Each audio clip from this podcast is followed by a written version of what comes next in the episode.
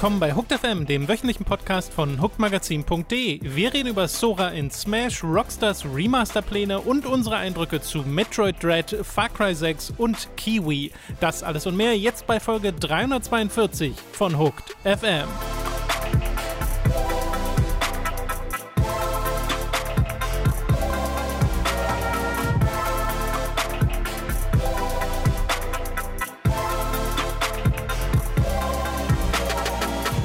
Wir begrüßen euch bei einer weiteren Folge Hooked FM. Ich bin Tom und mir zugeschaltet ist der Robin. Hallo Robin. Hallo, hallo, hallo, lieber Tom. Geht's dir gut? Heute Robin? richtig. Äh, du, du, das ist diesmal übrigens kein Versehen, sondern Tom hat völlig recht. Ich bin zugeschaltet, denn äh, ja, mir, mir, geht's, ihr hört das wahrscheinlich ja auch ähm, an der Tonqualität. Mir geht's gut, aber ich habe ein paar Erkältungssymptome heute, bin damit aufgewacht und meine Nase ist ein bisschen zu, ne, und ich habe ein bisschen mit dem Halsproblemchen. Alles nicht wild, kann man auf jeden Fall auch mitarbeiten, aber ich wollte damit mich jetzt nicht äh, 40 Minuten lang äh, mit den Öffentlichen durch Berlin begeben und dann irgendwie Leute in Gefahr bringen, falls es doch was mehr sein sollte, was ich nicht glaube. Also einfach aus ein bisschen Vorsicht nehmen wir heute nochmal so. Ach, es waren vorhin mollige 7 Grad draußen, Robin. Hab dich mal nicht so.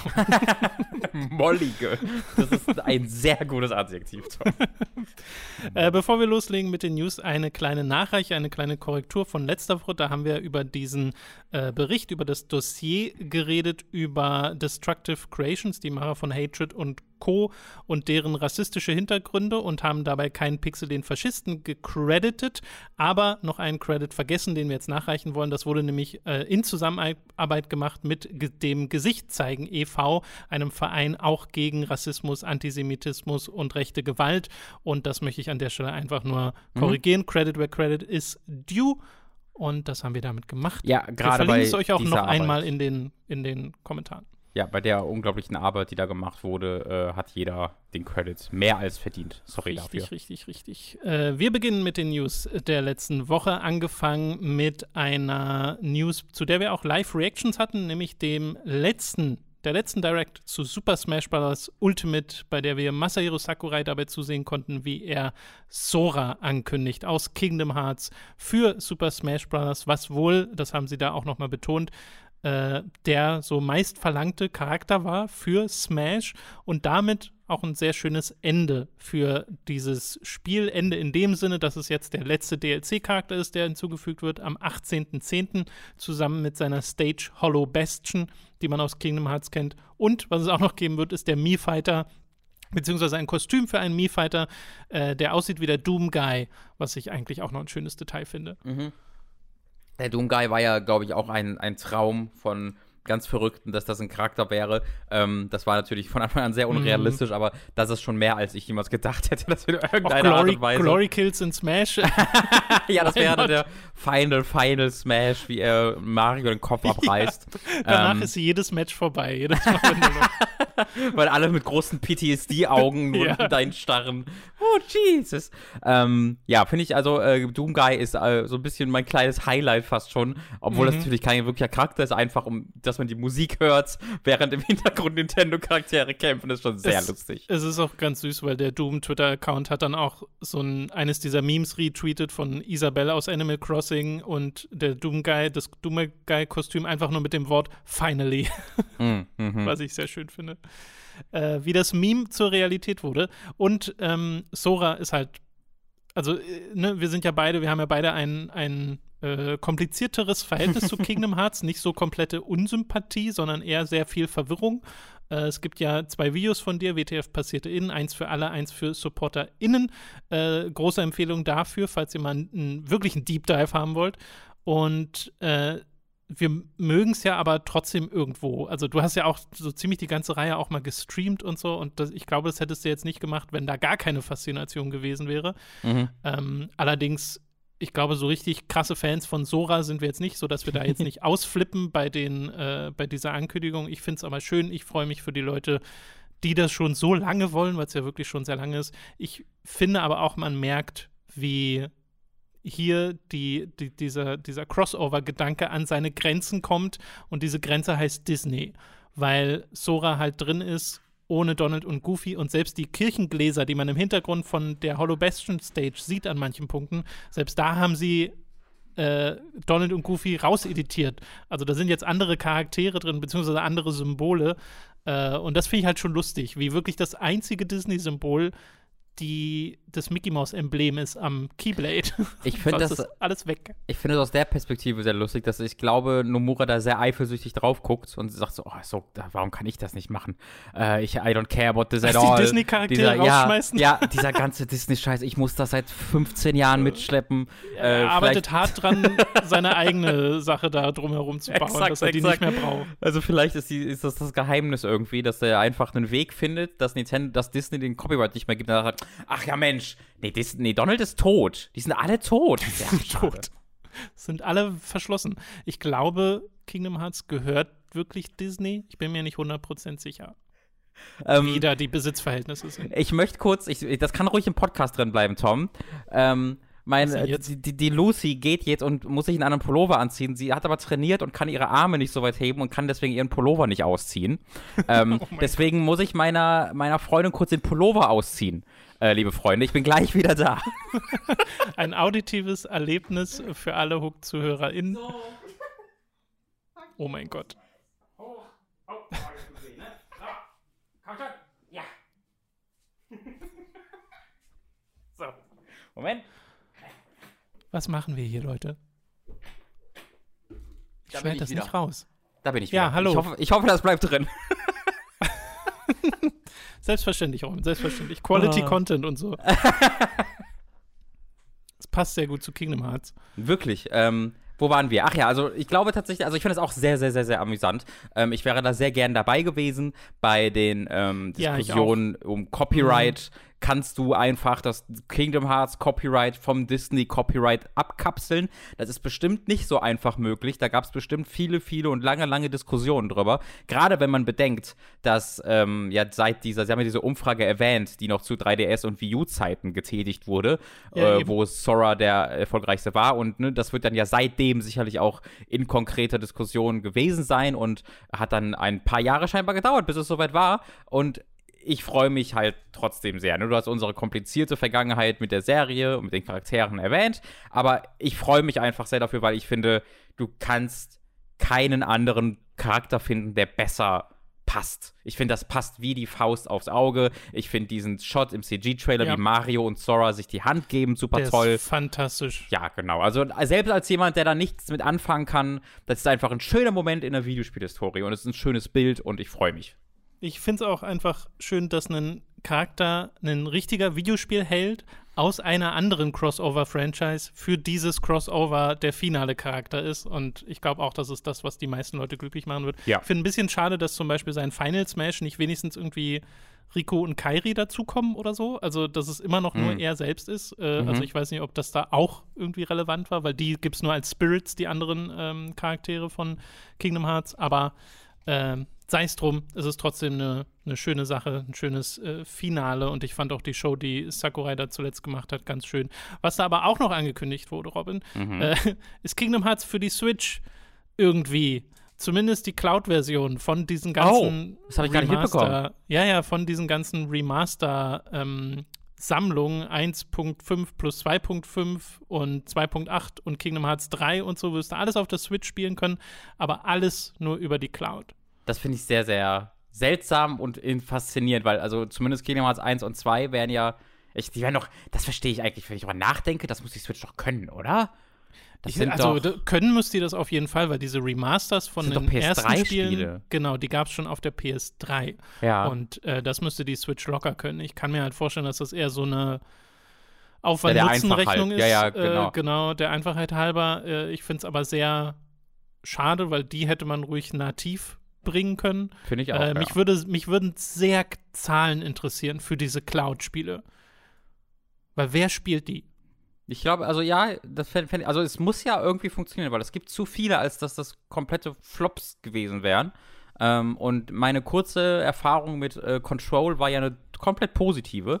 Äh, die, die, das irgendwie halt die halbe Stunde, die ich Control in der Cloud-Version gespielt habe, war ja so sehr crazy, dass ich da, äh, da saß ich bei uns im Büro und hatte die äh, Switch in der Hand und habe dann einfach Control gespielt und das sah hervorragend aus und lief gut und die ganze Zerstörung hat funktioniert. Aber also weitergespielt habe ich dann halt trotzdem nicht, weil, okay, wenn ich es eh zu Hause spielen muss, dann kann ich einfach auch die bessere ja, Version spielen. Aber, aber bei Kingdom Hearts zum Beispiel, gerade bei den frühen HD-Versionen, könnte ich mir super vorstellen, dass man das gerne unterwegs spielen würde. Ja, exakt. Und ja, ja. das geht ja auch nicht so richtig zuverlässig, wenn du nicht gerade nee. eine starke Verbindung hast. Mhm. Ja, also ich finde es auch ein bisschen seltsam. Ja.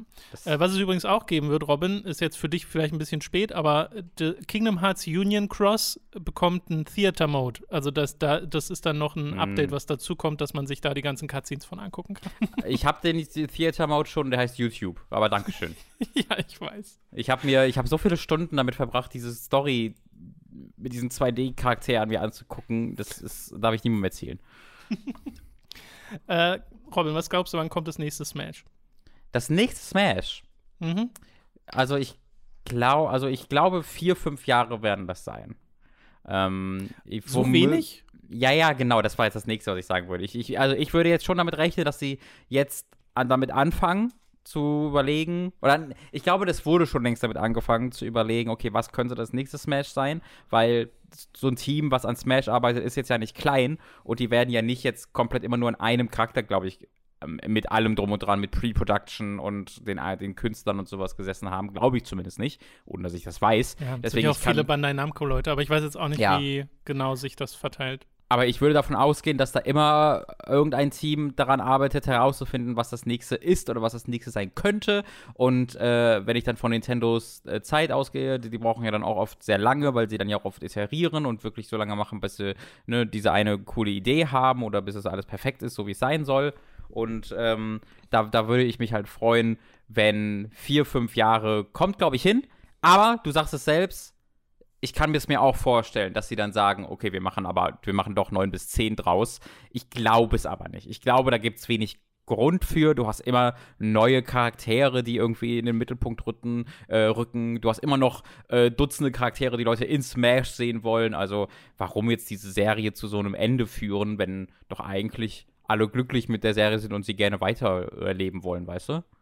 Ja, ich glaube, Updates wird es schon noch geben. Also Updates im Sinne von wirklich ein neues Smash. Allerdings würde ich jetzt wirklich eher so in die Zehn-Jahres-Richtung tendieren, dass das jetzt Krass. eine lange Pause ist, weil dieses Smash halt das größte ist.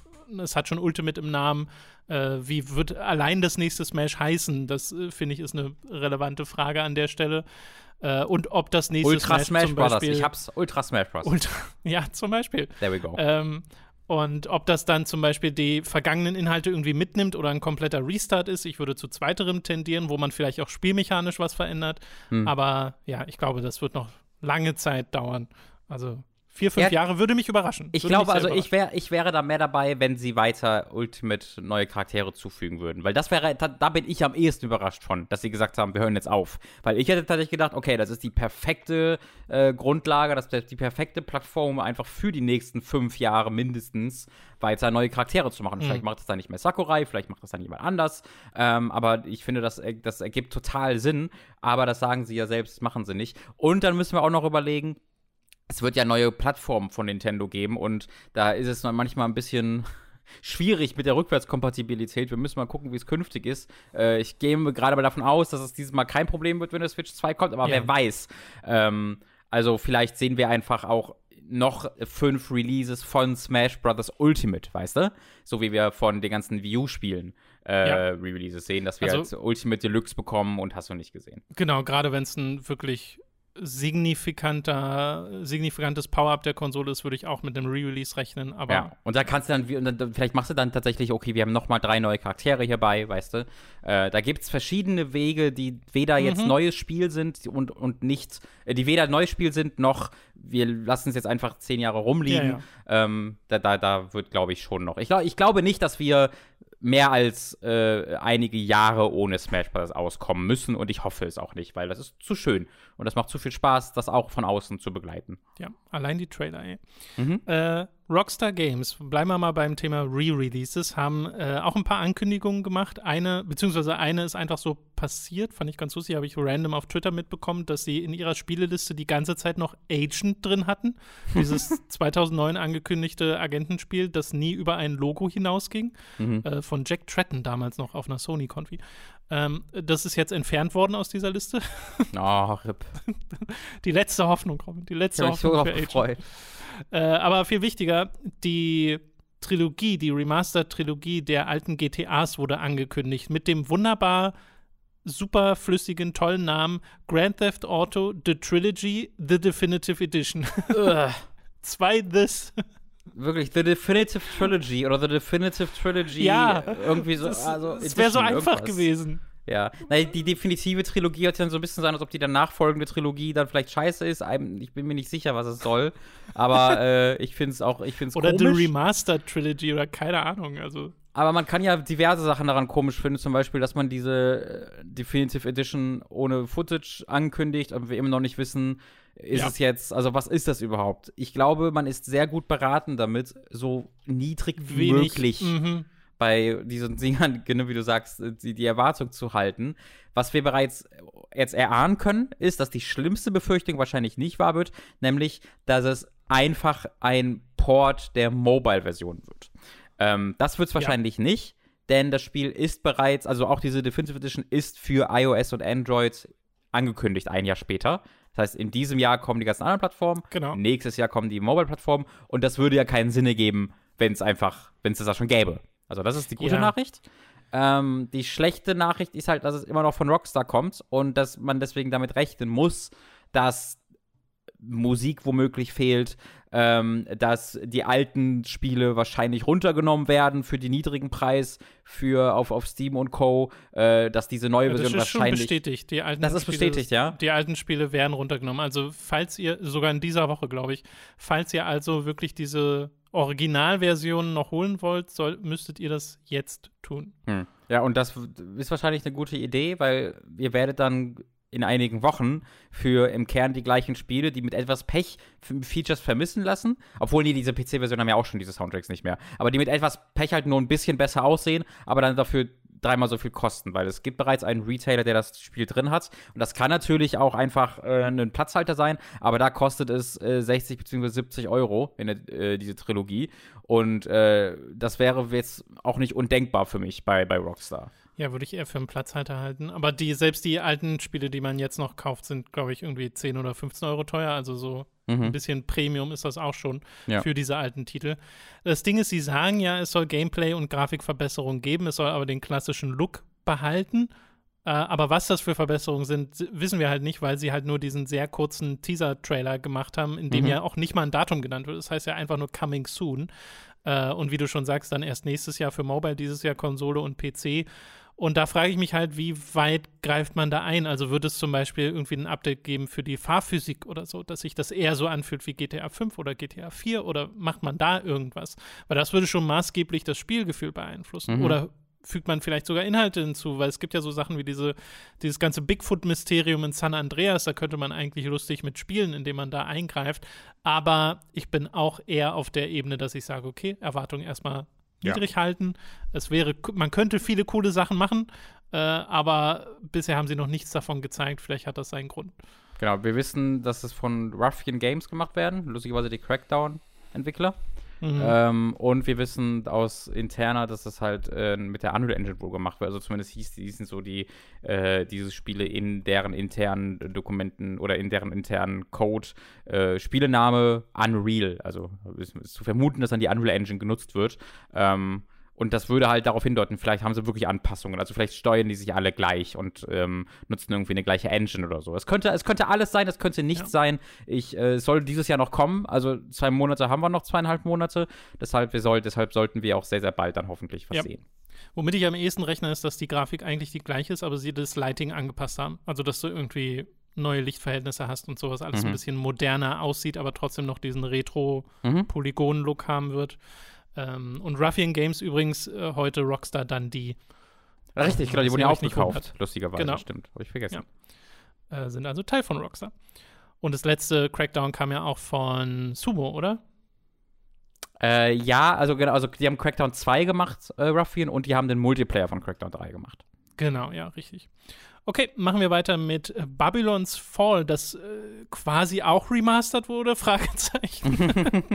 ist noch gar nicht draußen, aber es läuft eine Closed Beta und die haben jetzt tatsächlich den Grafikstil überarbeitet. Also es wurde ja, als wir es zuletzt gesehen haben, gezeigt mit so einem sehr krassen Ölgemäldefilter, der dafür gesorgt hat, dass das alles sehr verwaschen aussah. Es wirkte auch gerade mit dann noch YouTube-Konvertierung ziemlich hässlich. Also es war kein sehr ansehnliches Spiel dadurch. Und jetzt, nachdem die Closed Beta auch eine Weile läuft, haben sie das angepasst. Und es gibt auch Vergleichs-Screenshots. Und es ist wirklich, als ob du einfach, weiß nicht, die Vaseline runterwischt von der ja. Kamera. Äh, weil jetzt erkennst du tatsächlich Sachen. Und der Ölgemäldestil soll noch erhalten bleiben. Also gerade in der Distanz siehst du auch noch, dass das so ein, so ein Filter drüber liegt. Aber Sachen, die nahe bei dir sind, die erkennst du deutlich klarer. Es ist super mysteriös, dieses gesamte Spiel, weil. Wirklich. Also, das ist einfach die Kernidentität dieses Spieles. Da wurde ja wahrscheinlich jahrelang Pre-Production gemacht äh, und da, wurden, da wurde ganz viel Concept Art gemacht. Da wurde gesagt, wir machen das in diesem Ölgemälde-Look und das soll dann so aussehen. Und das ist, also mir fällt halt Borderlands als Vergleich ein, wo ein Stil, Grafikstil nochmal nach dem Reveal komplett überarbeitet wurde. ähm, Nur da, andersrum. Was denn? Nur eher andersrum. Ja, ja, genau, da wurde es, da wurde es bunter. Genau. Ja. Ähm, was ich halt hier so krass finde, ist, dass es wirklich so scheint, als, als ob es einfach ein Filter ist. Ähm, weil in diesem mhm. Vergleichskünstler, du sagst es ja selbst, ist, du hast vorher einfach dieses übelst Verwaschene, du kannst einzelne Texturen fast gar nicht erkennen, sondern du siehst nur diese verwaschene Farbe, die da drüber liegt und dann haben sie dann äh, daneben dann den ohne Filter und da sieht es einfach nach einem ho hoch aufgelösten Screenshot aus, die jetzt, der jetzt auch nicht unglaublich großartig aussieht, aber ganz okay. Ähm, und das finde ich dann schon krass, dass irgendwie diese ganze Identität auf so einem simplen Filter zu basieren scheint, der dann auch nicht das bewirkt hat, was er sollte und dann nach der Beta gesagt wird, ja, oder während der Beta, die läuft ja gerade noch, äh, gesagt wird, so, das sieht jetzt einfach aus wie ein normales Videospiel, finde ich schon, finde ich schon crazy. Es spricht jetzt nicht gerade für dieses Spiel und für die Arbeit, bisherige Arbeit an diesem Spiel, finde ich. Ja, das ist ja sowieso sehr sporadisch gezeigt worden und dann hat es sehr lange gedauert, bis es überhaupt mal gezeigt wurde. Und dann, ich glaube, im ersten Trailer hat es auch noch nicht diesen krassen Ölgemäldestil. Mhm, und dann ja. in, das zweite Mal, als wir es gesehen haben, sah es dann komplett anders aus.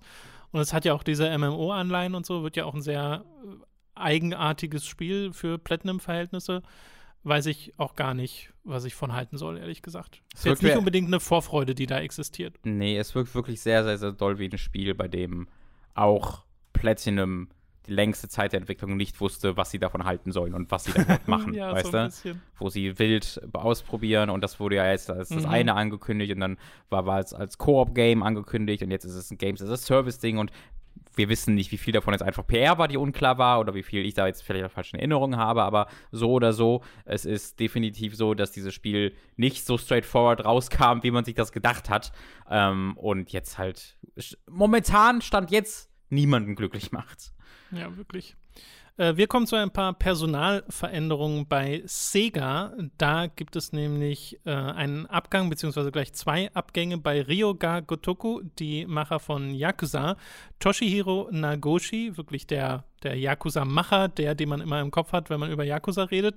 Und der Studio-Head Daisuke Sato verlassen äh, RGG und laut einem Bloomberg-Bericht, den es gab, da wird auch vermutet, dass der Nagoshi zu NetEase gehen wird und dort ein neues Studio aufbaut. Also, dass der wohl ein Angebot dort bekommen hat. Ähm, mal sehen, ob das dann noch offiziell wird in den kommenden äh, Wochen. Jetzt ist er auf jeden Fall raus bei Sega. Äh, das letzte Yakuza 7 wurde ja auch schon nicht mehr äh, von ihm directed. Da sind ja andere Leute äh, mit dran gewesen an kreativer Spitze. Und in diesem, also es gibt so, einen ganzen, so eine ganze Seite von dem Studio, wo sie über ihr zehnjähriges Bestehen reden, weil dieses Studio gibt es jetzt zehn Jahre. Die Yakuza-Reihe gibt es natürlich länger, aber dieses spezifische Studio wurde erst später so etabliert. Mhm. Äh, und die feiern jetzt halt ihr zehnjähriges und da ist Nagoshi raus. Und da reden sie aber auch darüber, ne, dass sie unbedingt mit Yakuza weitermachen wollen, dass Judgment gerade neu rausgekommen ist und der ganze Kram. Und äh, ja, das ist, das ist möglicherweise ein großer Schritt für die Yakuza-Reihe, vor allem für Nagoshi selbst, weil er dann mal was anderes machen kann. Das hat er jetzt schon sehr, sehr lange gemacht.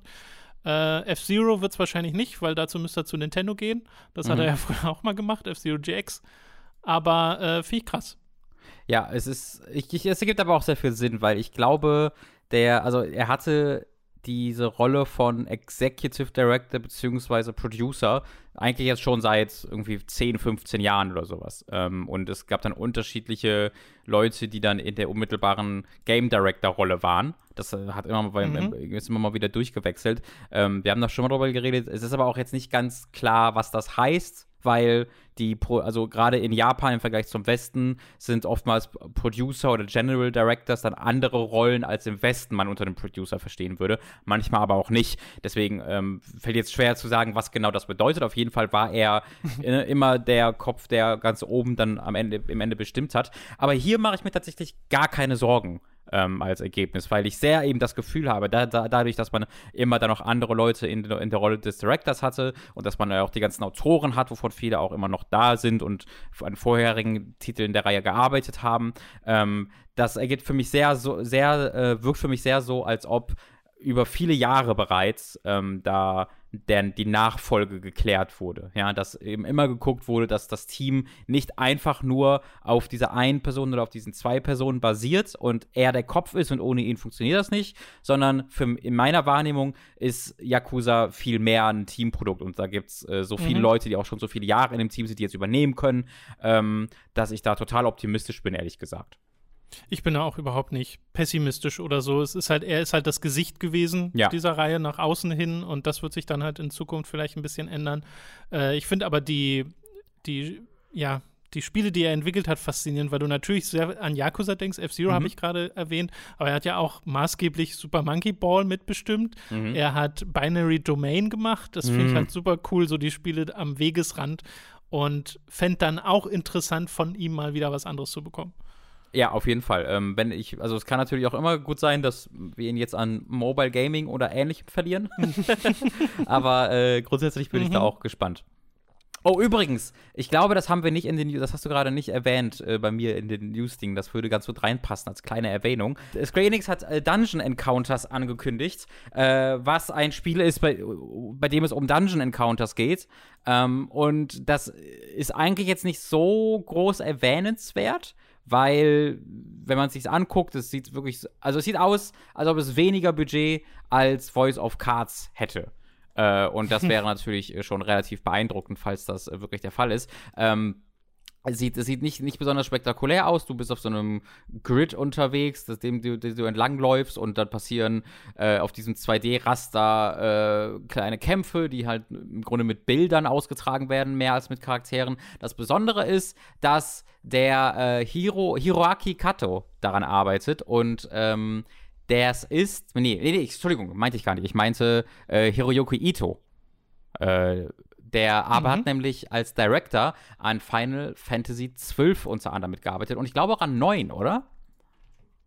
Äh, ich glaube schon, ja. Ja, der, war also mitgearbeitet, der, der, als Director. Ich gucke gerade mal genau. Hiroyuki Ito, der war Director von Final Fantasy XII, der war, der war Director von Final Fantasy, Final Fantasy IX und vor allen Dingen äh, war auch äh, verantwortlich fürs äh, Game Design bei äh, Final Fantasy Tactics, ist da eine der Hauptpersonen, hat, hat auch an den ganzen früheren Final Fantasies halt mitgearbeitet und der ist dann aber sehr in der Versenkung verschwunden. Der hat dann äh, Final Fantasy XII gemacht und hat dann danach hauptsächlich eben Mobile Mobile- und Facebook-Spiele tatsächlich gemacht. Ich glaube auch für Square Enix. Und das ist jetzt so ein bisschen seine Rückkehr äh, zu den Konsolenspielen und ist eine sehr seltsame Rückkehr, weil es wirklich. Ähm, es, sieht, es wirkt halt sehr wie ein Mobile-Game, äh, das halt aber auf Switch und PS4 rauskommt. Ähm, werft da mal einen Blick drauf, falls ihr eine Faszination für Final Fantasy Tactics habt, für äh, Final Fantasy 12 oder 9. Äh, das ist die Person, die dafür mit hauptverantwortlich ist und der macht jetzt nochmal ein kleines eigenes Spiel.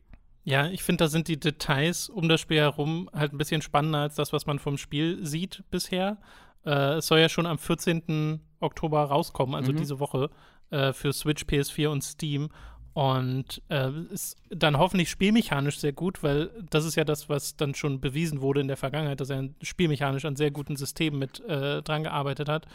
Ähm, aber ja, ich, ach, keine Ahnung, ich finde das irgendwie merkwürdig, dass wir jetzt zweimal dieses Ding haben, ne, mit ja. Yokotaro und Voice of Cards auch, dass so Spiele von renommierten Entwicklern kommen, die aber so klein sind, so sehr reduziert sind. Und das kann sehr cool sein. Da kann man schöne Experimente theoretisch mit ausprobieren, die dann später in großen Spielen zu tragen kommen. Ähm, aber erstmal hält sich mein Hype zumindest da in Grenzen. Ja, ich finde, äh, bei mir auch, ich, das, was mich am meisten hypt, ist, dass wenn Kämpfe losgehen in Dungeon Encounters, da steht Battle Do.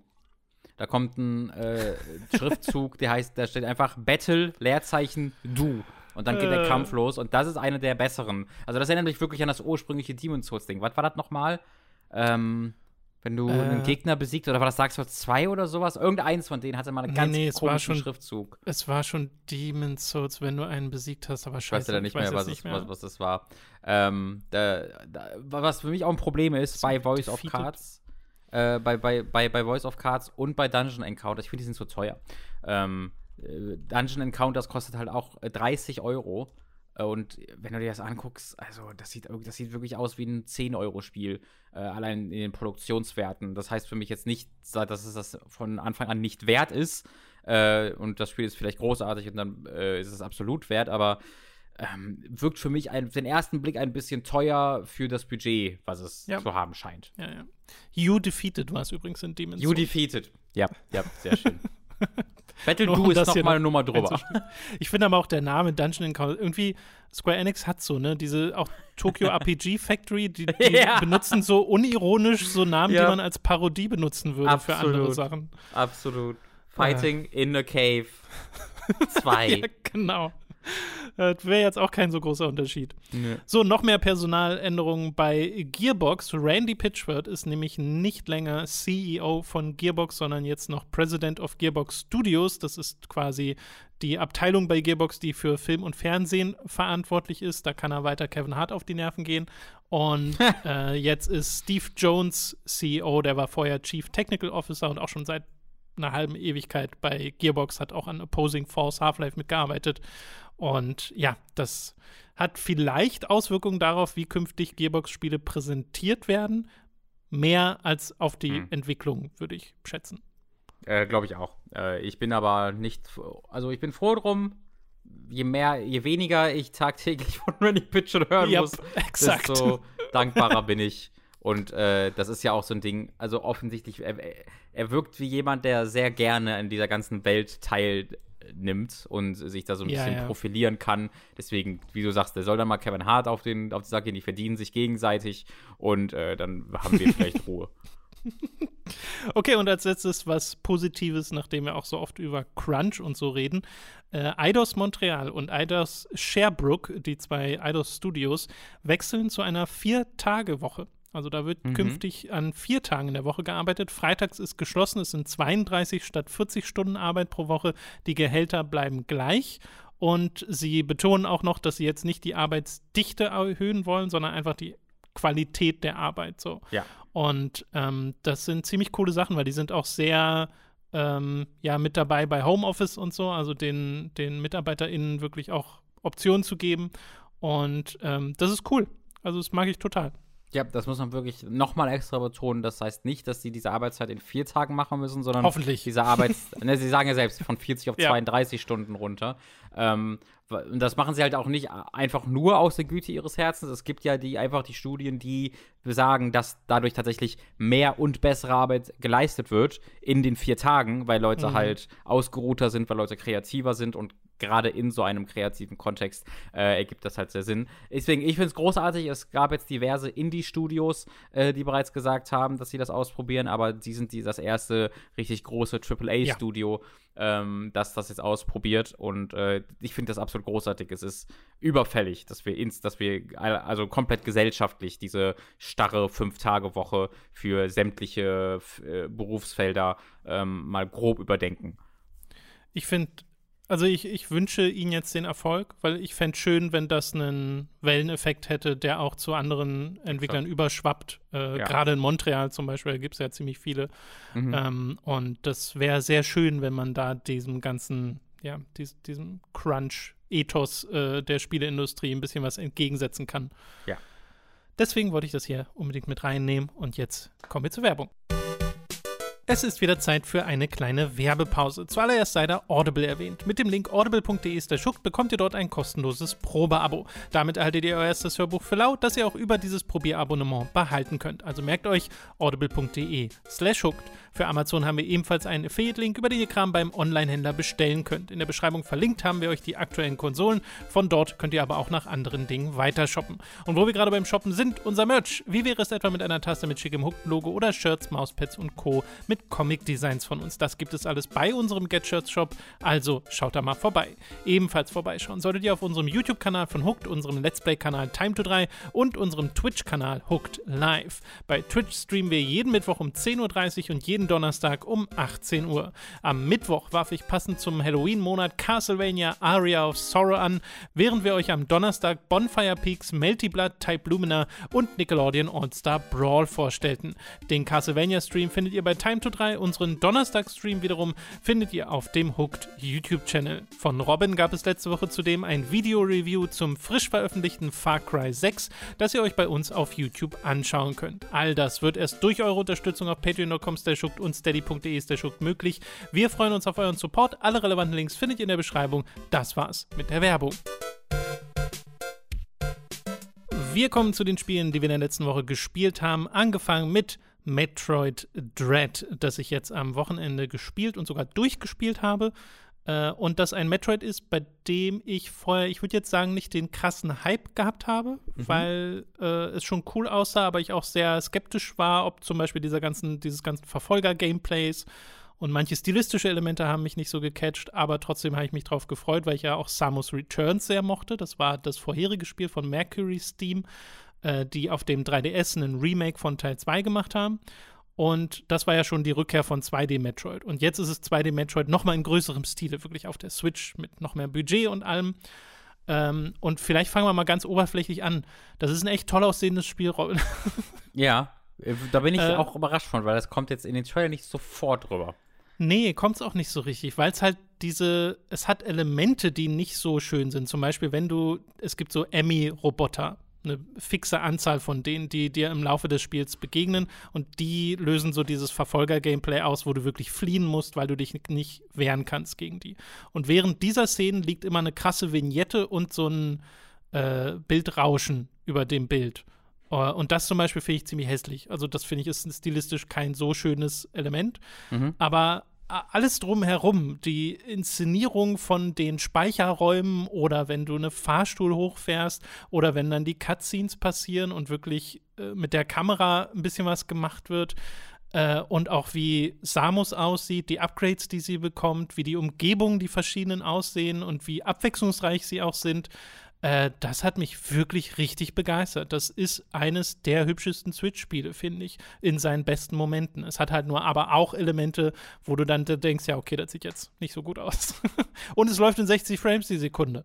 Ja, das äh, ist und super. sieht scharf aus. Also es ist mhm. wirklich mal kein, keines dieser Switch-Spiele, bei denen ich mir die ganze Zeit denke, ja. äh, okay, das braucht jetzt unbedingt dieses nächste Upgrade, dieses Hardware-Upgrade, sondern es äh, sieht wirklich toll aus. Also ich habe da fast gar keine Beschwerden in der Richtung. Super. Ähm, und ich weiß, das ist sehr oberflächlich, aber ich wollte es mal anbringen, weil das war eine so der Sachen, wo ich vorher so dachte, ja, mh, äh, das ist ja also komisch aus.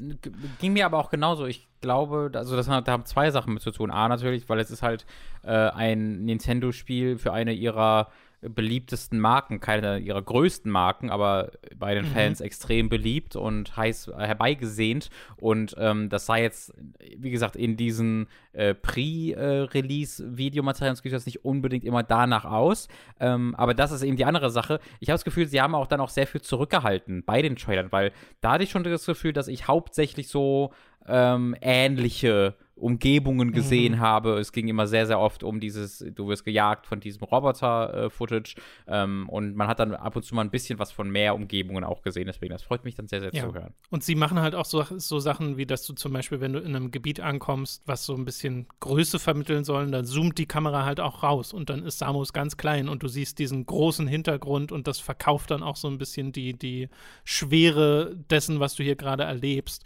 Äh, und das ist halt sehr cool, weil natürlich ist es was Oberflächliches über die Grafik zu reden, aber sie hat nun mal auch wirklich ihren äh, ihre Wirkung, was Atmosphäre und so angeht. Und mhm. atmosphärisch ist Metroid Dread auch richtig, richtig stark.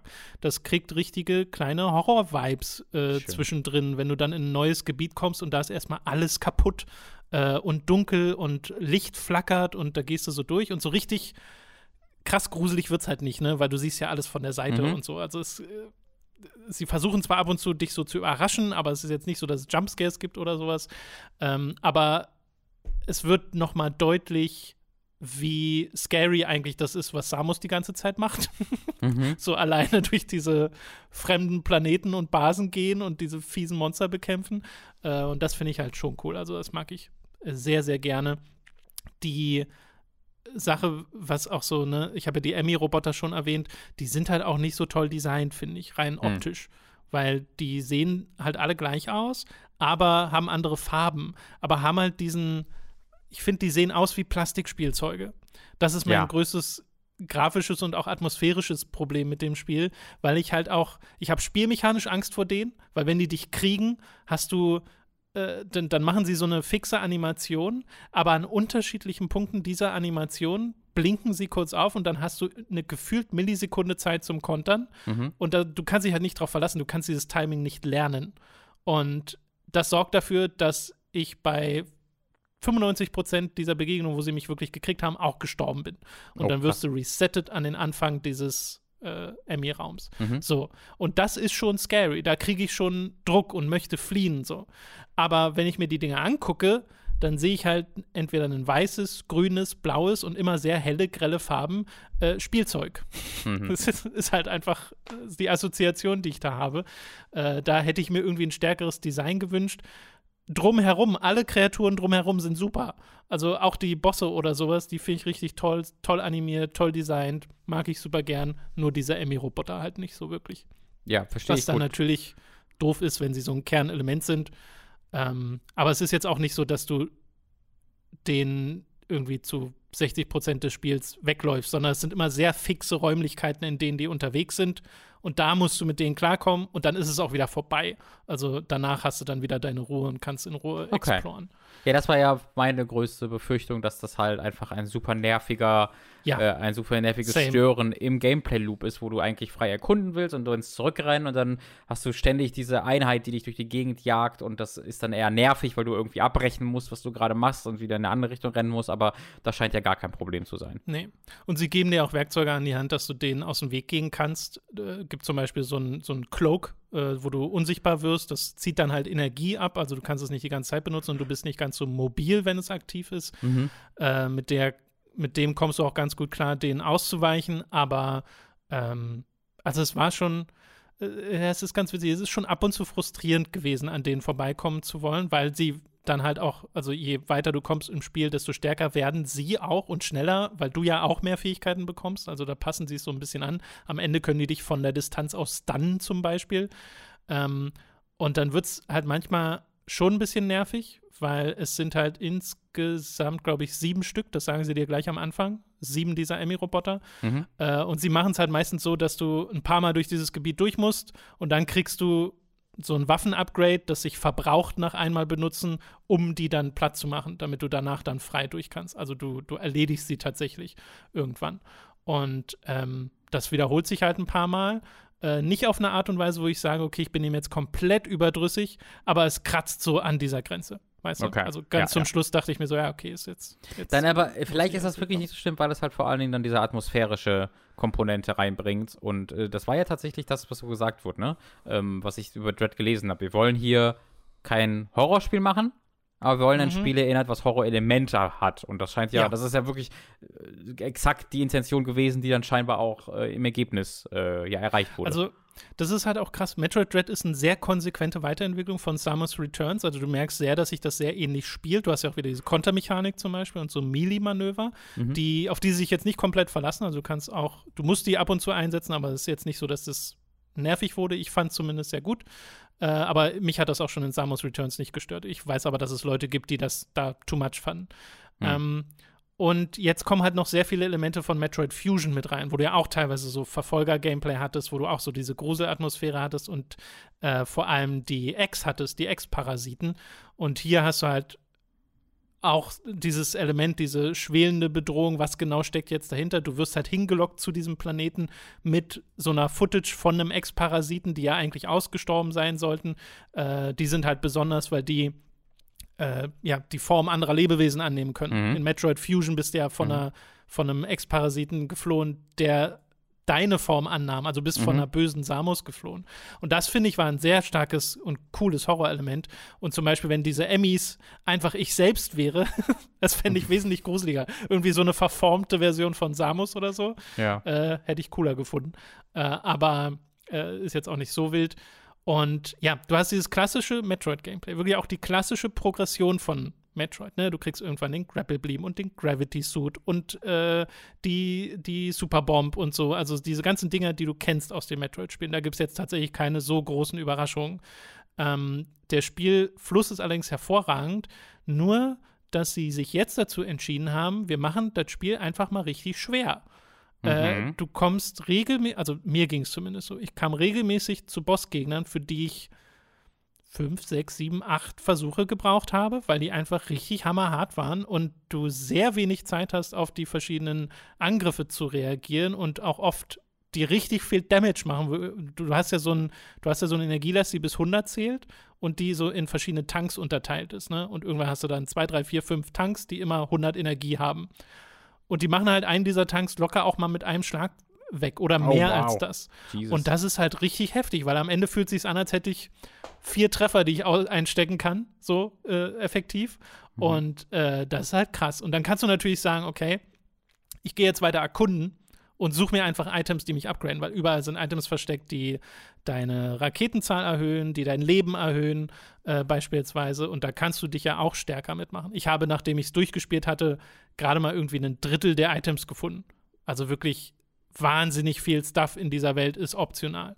Und du hast auch wirklich viele Momente, wo du erkunden kannst. Sie schleusen dich immer mal wieder durch lineare Passagen durch, wo es sehr eindeutig ist, wo du als nächstes hin musst. Aber die Welt ist trotzdem sehr groß und du hast immer wieder die Gelegenheit, zurückzugehen und zu sagen, okay, ich will jetzt ein bisschen was sammeln und mich umgucken und die neu gewonnenen Fähigkeiten da einsetzen, wo ich weiß, dass ich sie gerade einsetzen kann. Mhm. Äh, und du kannst ja auch auf der Map, also die Map ist generell, sie wirkt am Anfang ein bisschen überladen, aber sie ist nachdem man ein bisschen reinkommt, ganz gut lesbar und hat viele Symbole, die markieren, wo es weitergeht. Und auch die Türen werden entsprechend markiert mit dem Hindernis, das sie darstellen. Das musst du nicht selber machen. Trotzdem hast du noch die Möglichkeit, selber Markierungen zu setzen. Äh, also, das finde ich eigentlich ganz vorbildlich. Und sie zeigen dir sogar an, wo Items noch versteckt sind und so. Also, ich glaube, wenn man da Completionist ist, dann, dann gibt einem das Spiel da viel an die Hand. Äh, aber ja, das ist also der Schwierigkeitsgrad ich habe gestern bis halb zwei, glaube ich, noch gespielt an dem letzten Boss, weil ich für den bestimmt eine Stunde oder so gebraucht habe. Oder länger. Weil dann wirklich so Sachen kommen wie, okay, äh, hier ist jetzt noch eine Phase von dem Bossgegner, mit der ich nicht gerechnet habe. Und mhm. das ist halt, also, holy shit. Ich weiß ja, dass Hollow Knight richtig schwer sein soll. Da kommt es, glaube ich, nicht ran. Aber ich frage mich, ob die sich so gedacht haben, ja, komm, wir hauen jetzt einfach mal richtig auf den Putz. Äh, mir persönlich ist es tatsächlich ein bisschen zu, zu heftig. Okay. Also es ist an manchen Stellen frustrierend, wo es mir dann nicht mehr wirklich Spaß machte, wo ich dann dachte, okay, jetzt spule ich halt sehr viel ab von diesem Bossgegner, bis ich zu der Stelle komme, wo ich wieder neu lernen muss und dann spule ich das ab. Äh, in einem Souls oder so, da weiß ich, worauf ich mich da einlasse. In einem Metroid es, ist halt was super Subjektives. Ne? Es gibt ja. sicher Leute, die sagen, oh ja, mega geil, gib mir. Äh, ich sag also die vergangenen so, 2D-Metroids waren ja auch nicht immer einfach. Sie waren nicht immer einfach, aber nie so schwer. Also okay. auch keines der 3D-Metroids war so schwer mhm. äh, in meiner Wahrnehmung. Ich würde schon sagen, also ich habe natürlich Metroid 1 und 2 sind auf eine Art schwer, die der damaligen Zeit entspricht. Äh, ich weiß nicht, ob ich das jetzt als schwerer bezeichnen würde, aber äh, es ist schon es ist schon ziemlich heftig. Und das wird manchen Leuten sehr gefallen. Wie gesagt, mir war es ein bisschen zu viel. Ich hätte mir gewünscht, sie hätten ein bisschen weniger übertrieben. Vor allem, weil du ja, nachdem du einmal durchspielst, die schweren Schwierigkeitsgrad freischaltest, mhm. äh, vor dem ich jetzt ein bisschen Angst habe. Weil ich würde es gerne noch weiterspielen. Ich würde gerne noch die Extras und so äh, freischalten ähm, und die aber Items das kannst, suchen. Das kannst du doch auch in dem gleichen Schwierigkeitsgrad machen, oder? Das kann ich auch bei mir, weil, ja, würde ich auch erstmal. Aber ja. ich bin schon interessiert, so wie schwer mir das Spiel jetzt schon fiel und dann auf einem schweren Schwierigkeitsgrad, oh, holy moly. Ähm, was aber auch zum Beispiel dazu beiträgt, ist, dass die Steuerung ein bisschen überladen ist. Hm. Weil ja du schon ganz basismäßig, du, du schießt auf Y äh, und zielst mit dem linken Stick, mit dem du dich aber auch bewegst. Und dann kannst du L gedrückt halten, um stehen zu bleiben und mhm. dann mit dem linken Stick frei zu zielen mhm. in die Richtung und dann schießt du mit Y. Wenn du Raketen schießen willst, musst du dazu noch R gedrückt halten. Das heißt, du kommst schon mal in Basic Gameplay kommst du schon mal in die Situation, wo du L gedrückt halten musst, um stehen zu bleiben, frei zu zielen, R gedrückt halten musst, um die Raketen auszuwählen und dann Y drücken, um zu schießen. Äh, und diese gedrückt halten von irgendwelchen Triggern, um verschiedene Schussoptionen auszuwählen, das kommt halt noch, da kommen noch zwei, drei Ebenen dazu. Äh, und da kam es bei mir schon mal vor, dass ich mich da verdrückt habe, weil es einfach wirklich viel ist. Okay. Der Vorteil davon ist, du hast halt die ganze Zeit Zugriff auf dein ganzes Arsenal. Ne? Du musst nicht mhm. ins Menü gehen und irgendwie eine Waffe wechseln. So. Aber der Nachteil ist, es fühlt sich ein bisschen überladen an. Es ganz schön, ganz schöner Krampf manchmal, dieses Spiel zu spielen, gerade wenn du ein paar Stunden hintereinander zockst. Ja, ergibt Sinn. Aber das, ganz ehrlich, also alles, was du sagst, hört sich da wirklich hervorragend an. Ist auch nochmal deutlich besser, als ich mir das äh, erwartet habe. Ähm, ich freue mich extrem für den Entwickler. Äh, und ich freue mich auch mhm. darauf, das selbst zu spielen. Ich habe in den letzten Tagen so ein bisschen Super Metroid mal gespielt. Irgendwie bin so zwei Stunden oder sowas. Ähm, und äh, habe da äh, ganz okay Spaß mit. Äh, und also einfach, so ein bisschen als zum Reinkommen. Ich wollte jetzt eigentlich nicht irgendwie alle 2D-Metroids oder vielleicht überhaupt auch nur Super Metroid auch durchspielen, weiß ich noch nicht. Ähm, aber ich habe bekommen, dass ich so ein bisschen äh, gemerkt, dass ich so ein bisschen Lust drauf hatte. Und mhm. Äh, diese Lust kann ich dann sehr gut mit Metroid Dread ausleben, wie sich hört. Freue ich mich sehr drüber. Ja, auf jeden Fall. Super Metroid ist auch heute noch toll, so tolles Leveldesign. Ähm, ich glaube übrigens, du kommst so ein bisschen an dein Mikro oder so Kabel. Oh, echt? Ja, das kann gut sein. Moment. Dann. Klang gerade so. Das Nur als kleiner Hinweis. Ja. Äh, und äh, ja, also wie gesagt, ich würde da vielleicht dann noch mal mit dir drüber reden, wenn du es auch gespielt hast. Äh, mhm. Äh, Fände ich auch sehr spannend, da mal deine Perspektive reinzubekommen, weil du ja auch andere Metroidvanias gespielt hast als ich. Ich bin ja da sehr Metroid fokussiert, was mhm. das angeht. Ähm, und mag ja die Reihe auch total gern und bin sehr froh, dass dieses Spiel auch so gut geworden ist. Es hat halt noch so, also es gibt noch so Kleinigkeiten. Also ich, ich, könnte theoretisch noch sehr viel länger drüber reden, aber wie gesagt, da würde ich mir ein bisschen was aufheben wollen, wenn du es dann auch ja. gespielt hast.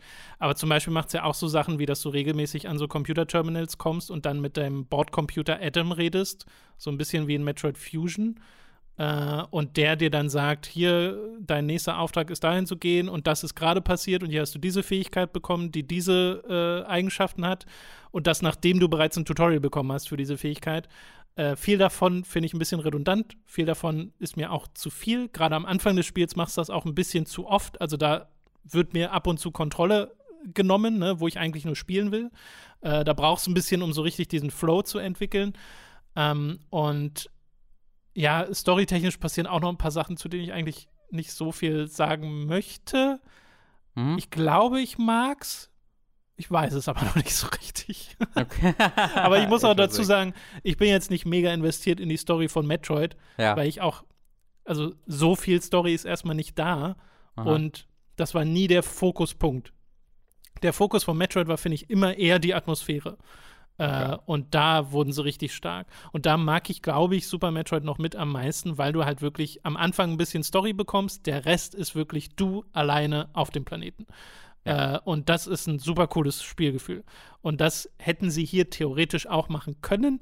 Und es kommt auch manchmal rüber, oder es kommt eigentlich sogar oft rüber, aber du hast halt immer wieder diesen Kontakt zu diesem, zu dieser AI. Und äh, das finde ich, macht es für mich ein bisschen kaputt, hat mich ein bisschen gestört. Okay äh, wollte ich nochmal erwähnen. Aber sonst bin ich wirklich, also ich bin sehr, sehr zufrieden. Ne? Es ist kein perfektes Spiel oder mhm. so, aber ich bin sehr zufrieden mit diesem Metroid und will das auch noch weiterspielen. Ähm, und es ist ein sehr hübsches Spiel, sehr toller Soundtrack übrigens auch, sehr schöner Einsatz von alten Themes, aber auch neuer Musik ist ähm, verlässt sich nicht ganz so sehr auf die alten Soundtracks, wie zum Beispiel Summer's Return zuletzt, äh, was ich sehr mag. Und ja, Finde ich, find ich richtig toll. Ich mag total. Ich hoffe, dass das wie viele Franchises auf der Switch zu dem meistverkauften seiner Franchise wird, äh, weil das hätte Metroid verdient, diese Popularität. Ja, und ist ja dann tatsächlich bei Metroid auch gar nicht so unrealistisch, weil ne, es ist ja jetzt nicht das erfolgreichste aller äh, ja, Nintendo-Franchises. Also, genau, es ist immer freuen. relativ klein, äh, was das angeht. Das ist ja auch so lustig, ne, wenn du dir so 3D-Zeldas und so anguckst, die ja auch, also jetzt Breath of the Wild war da ja auch der Mega-Hit mit großem Abstand zu dem, was davor kam. Mhm, mhm, äh, finde ich halt interessant. Bin sehr gespannt, wie das bei Dread sein wird. Und auch diese Geschichte von Dread finde ich so geil, dass das damals eigentlich schon existierte und dann gecancelt wurde und jetzt ist es wieder da. Ist ja. irgendwie schön. Sehr schöne okay. Geschichte. Wir machen weiter mit Far Cry 6. Dazu hast du ja bereits eine Video-Review produziert. Empfehlung dafür, alle anschauen auf unserem Hooked YouTube-Channel äh, in der du ähm, ja, sehr klar zusammengefasst hast, hier sind die Sachen, die es gut macht, die es schlecht macht und so. Die geht ja acht Minuten, die äh, Video-Review, was für unsere Verhältnisse sehr kurz ist. äh, und äh, jetzt kannst du ja noch mal ein bisschen auf das Spiel eingehen. Gibt es da noch irgendwas, äh, zum Beispiel, was auch im Video-Review keinen Platz gefunden hat, was du jetzt noch erwähnen willst? Wie fandest du Far Cry 6? Ja, ich bin ein bisschen hin und her gerissen bei, bei, bei Far Cry 6, weil ähm, es, es macht mir im Kern absolut Spaß. Und es ist ein äh, schönes Spiel auf einer optischen Ebene. Das Ballern macht mir Freude. Man hat viele Vehikel, die man finden kann. Mir macht das Erkunden dieser, dieser Insel, dieses Inselstaats äh, viel Freude. Ähm, also viel, viel Positives dabei. Aber äh, was im Hintergrund halt auch immer dabei ist, ist, dass es einfach alles schon viermal gesp gespielt wurde von mir und von so ziemlich jedem anderen, jeder anderen Person auch, dass sich, wenn man Far Cry 3 und Far Cry 6 direkt vergleicht, nur echt wenig getan hat. Äh, abgesehen natürlich von vielen Detailverbesserungen, aber jetzt, ich meine, im groben, im groben Gameplay-Loop. Mhm. Und äh, da das hat dann die ersten 20 Stunden tatsächlich recht wenig gestört. Mich, weil ich da einfach noch sehr so vom Rest beeindruckt war und von der Optik äh, beeindruckt war und mich auch für die Charaktere interessiert habe, aber ähm, irgendwie dann, in, in, wenn man dann zwei Dutzend Stunden gespielt hat, äh, da ist es dann irgendwann nur noch schwer zu ignorieren. Ähm, wie, wie klarer und klarer wird, dass da nicht so viel mehr hintersteckt als das, was man bereits gespielt hat und dass man halt mhm. für all die, und das ist ja auch mein, so eine Kernaussage in dem Review, dass man für all die interessantesten Sachen immer außerhalb der, des Kern-Gameplay-Loops suchen muss.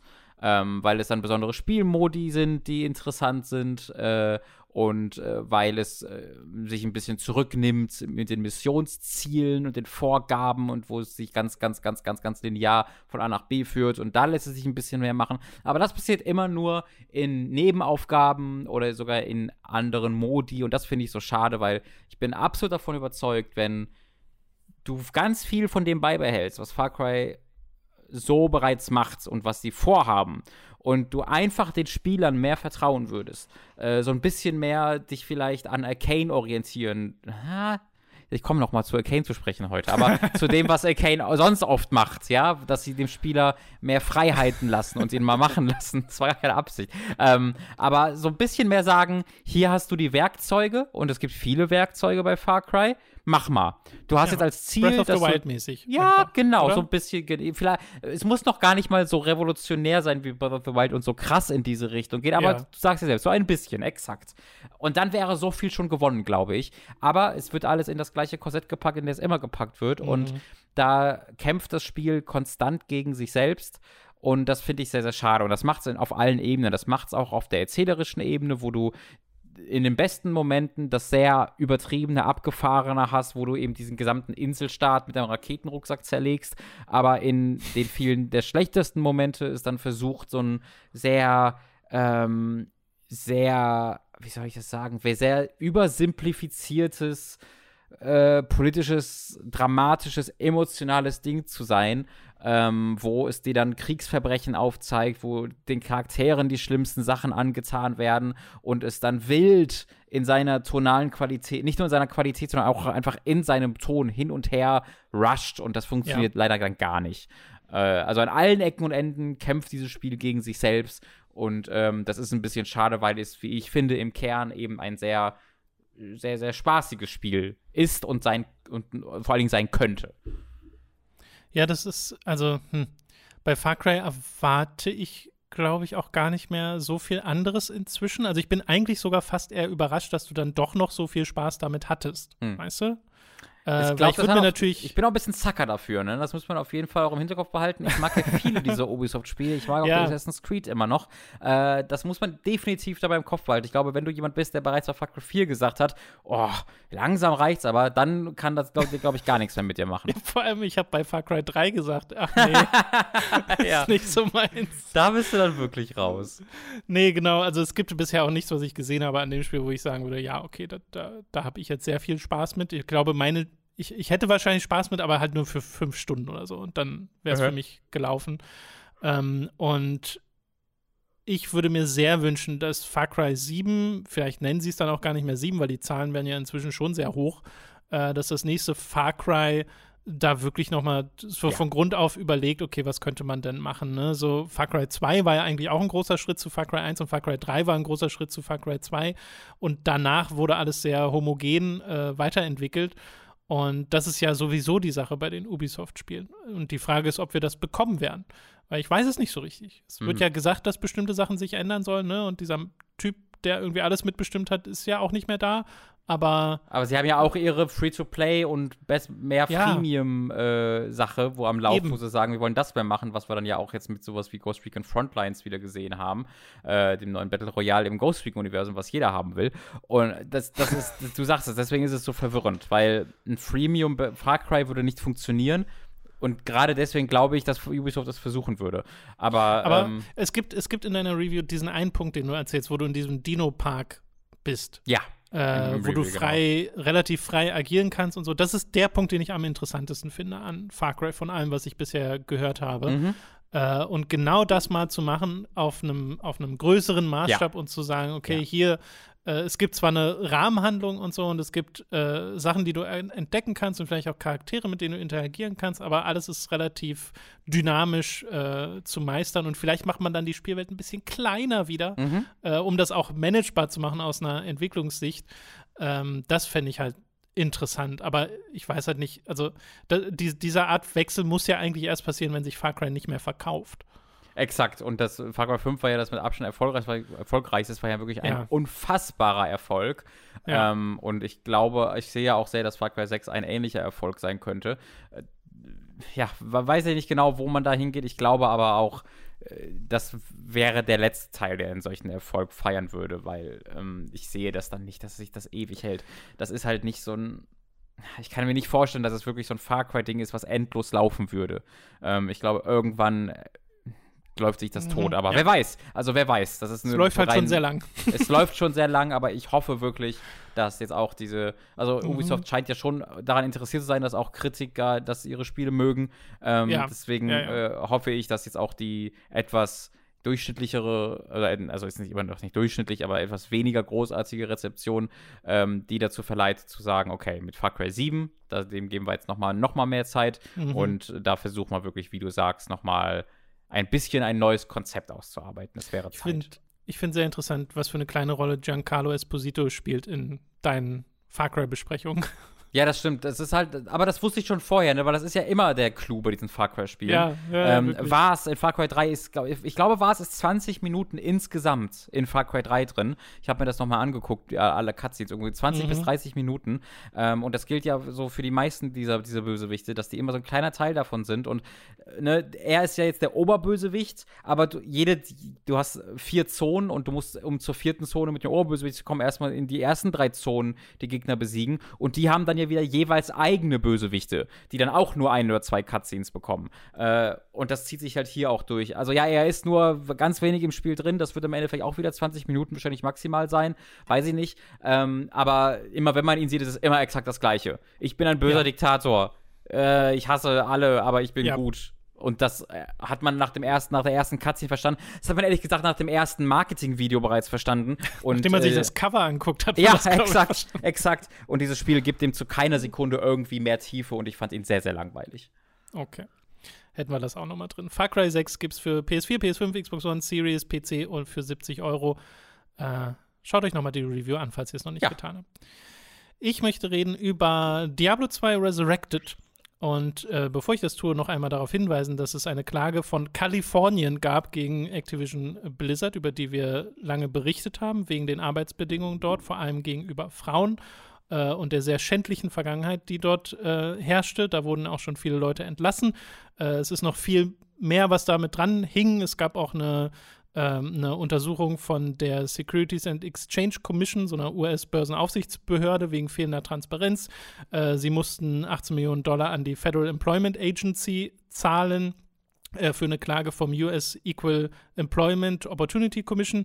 Und äh, da ist noch viel am Laufen.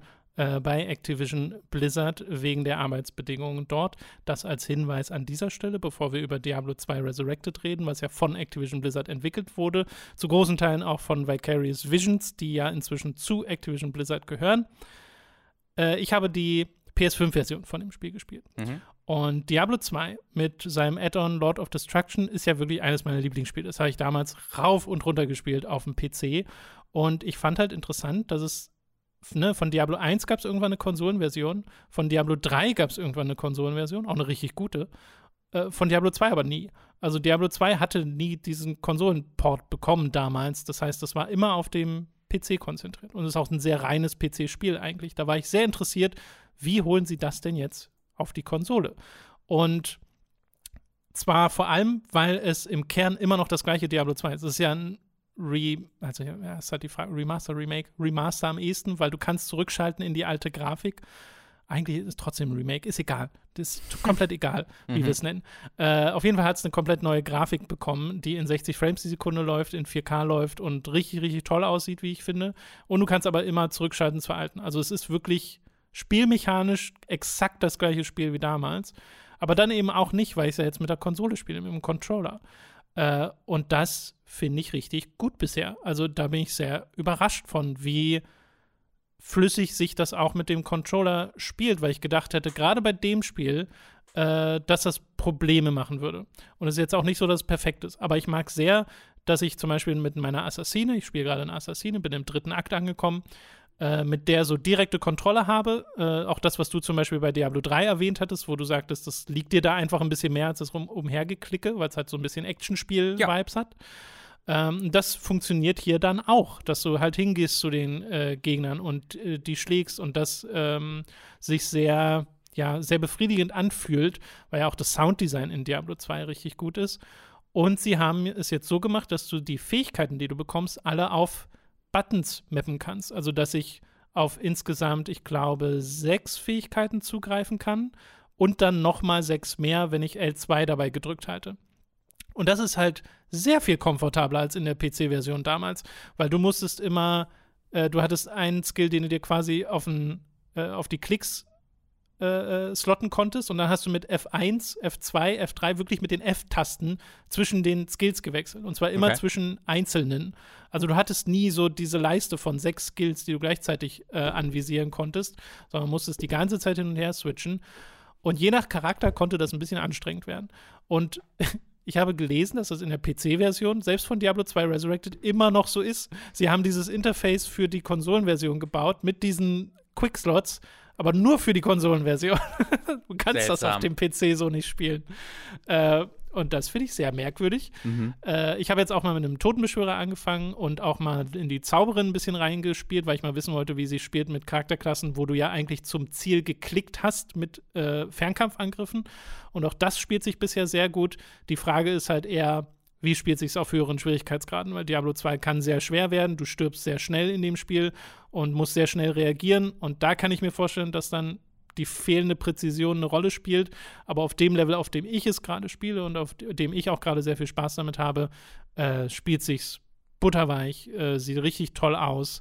Ich habe richtig Spaß dran, auch wieder so die Unterschiede wertzuschätzen zu Diablo 3, was Atmosphäre angeht, was so Freiheit im Charakterbauen angeht.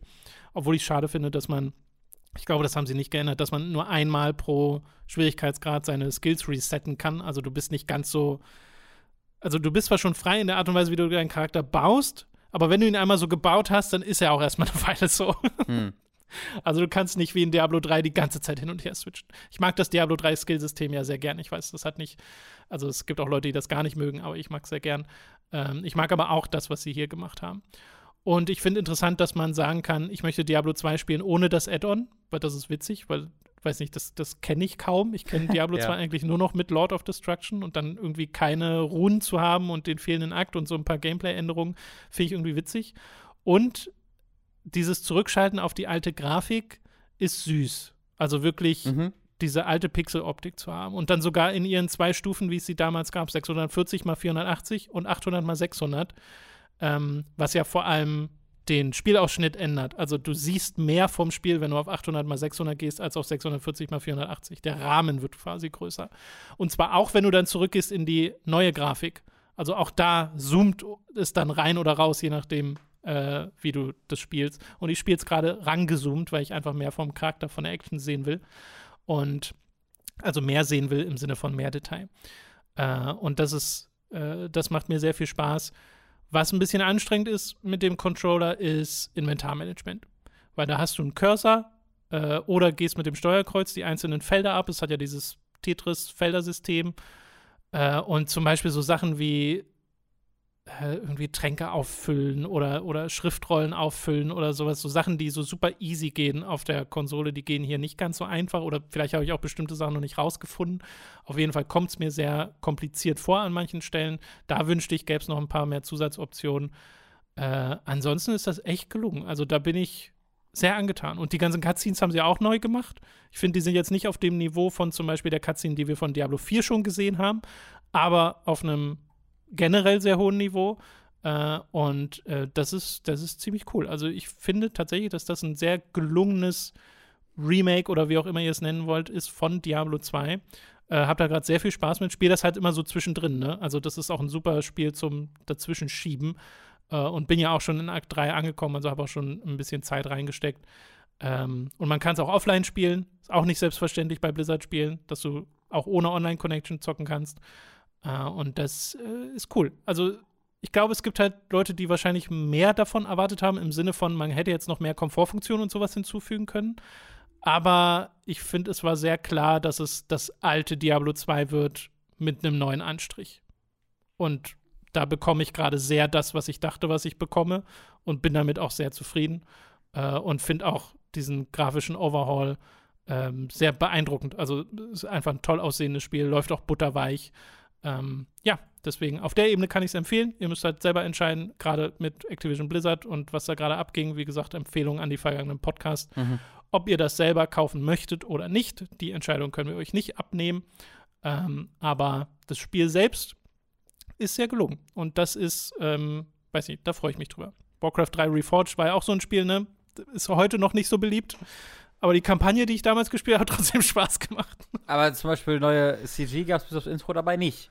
Ähm, das also ist ja wahr. Als, als Warcraft-Fan blicke ich extrem neidisch auf dieses gesamte Projekt, weil es wirklich ja. schon deutlich aufwendiger und deutlich, deutlich oh, auf jeden gemacht. Fall. Äh, es, wurde, es wurde viel mehr abgeliefert, was versprochen wurde. Das ist ja auch das ja, Ding, was bei Warcraft ja. 3 nicht der Fall war. Aber bei Warcraft 3 gibt es ja auch, oder gab es ja auch wirklich ein Jahr nach Release immer noch nicht Basic-Sachen, die es im Hauptspiel gab. Immer noch nicht. Äh, immer noch nicht. Das wurde dann also, ja, abandoned äh, und wird es auch nie geben. Äh, vielleicht kriegt Vicarious Visions Activision davon überzeugt, dass sie daran als Dickes arbeiten dürfen, aber. Re-reforged. Ähm, wird nicht passieren, weil äh, Activision ja. und Blizzard eine Albtraumfirma ist, die wahrscheinlich von jetzt an nur noch das macht, was man nicht von ihnen will. ja, ja, möglich. Diablo 2 Resurrected ist sehr, was ich gerne mhm. wollte. Mhm. Äh, und Diablo 4 ist auch immer noch, was ich gerne möchte. Äh, deswegen, äh, so auf der Ebene bin ich dann gerade wieder ein bisschen zuversichtlicher. Und Vicarious Visions haben ja auch gute Arbeit geleistet bei Tony Hawk. Äh, aber ja, ich weiß auch gar nicht, was dann die Zukunft darüber hinaus sein wird von Activision Blizzard. Ja. ja. Sehr, sehr nebulös gerade. Okay. Äh, und kostet übrigens 40 Euro. Ist also mhm. auch kein komplettes Vollpreisspiel, was ich ganz nice finde. Du hast ein Spiel gespielt, um einen kompletten Schwenk zu machen von Untoten und äh, gotischer Atmosphäre und äh, krassen Horror-Vibes zu süßen kleinen Kiwis, diesen Vögelchen, nicht den Früchten, aber die sehen so aus wie die Früchte, deswegen heißen sie mhm. so. Äh, stellt euch eine Kiwi vor mit einem Schnabel dran, das ist eine Kiwi. Und äh, dieses Spiel heißt auch Kiwi, aber K-E-Y-W-E,